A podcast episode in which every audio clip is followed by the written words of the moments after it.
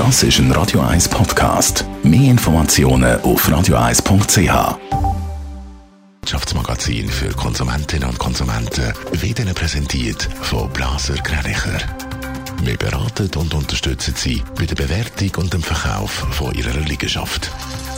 blasergreinicher.ch Die Meldung hat der Jan von Doppel.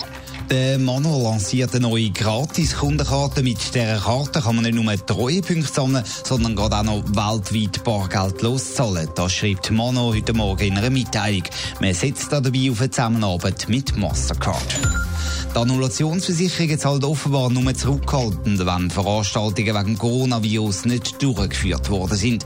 Das meldet Comparis. Klar ist, werden Veranstaltungen abgesagt, muss man zuerst auf den Veranstalter zugehen und dort versuchen, das Geld fürs Billett zurück überzukommen.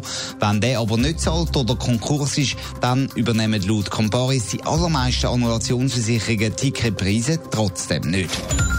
Der Hotelbetreiber Orscom von Sami Saviris hat im ersten Quartal einen Verlust eingefahren. Rund 5 Millionen Franken hat Orscom verloren. Der Verlust sei auch wegen Corona-Lockdown gestiegen, heisst in der Mitteilung. So sind die Umsätze bei den Hotels deutlich zurückgegangen. Jetzt kommt das Lichtsignalsystem auch in den Schweizer Lebensmittelläden. Coop und Migros haben bekannt gegeben, dass sie testweise darauf setzen, Jan von Doppel. Es geht dann natürlich nicht um Lichtsignal, um in Laden rein oder eben, ob der schon zu voll ist, sondern um eine Lebensmittelampel. Ja, in vielen europäischen Ländern kennt man die Kennzeichnung schon seit längerem. Auf den Verpackungen von Fertigprodukten hat es grüne, orange oder eben rote Buchstaben drauf und die sollen anzeigen, wie gesund die Lebensmittel sind.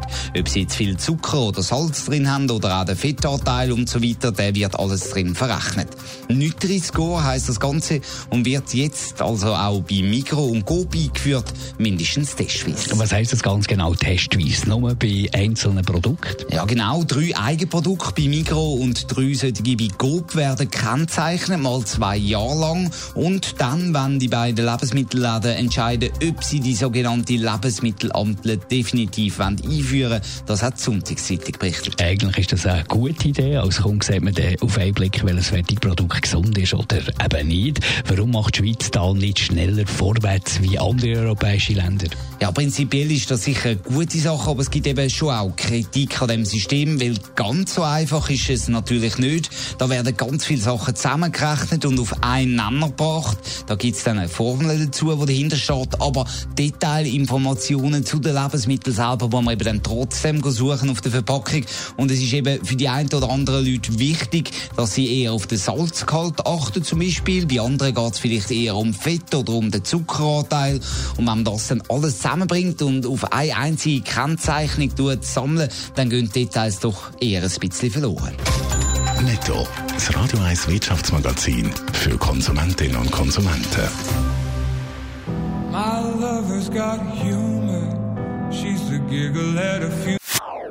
Das ist ein Radio 1 Podcast. Mehr Informationen auf radio1.ch.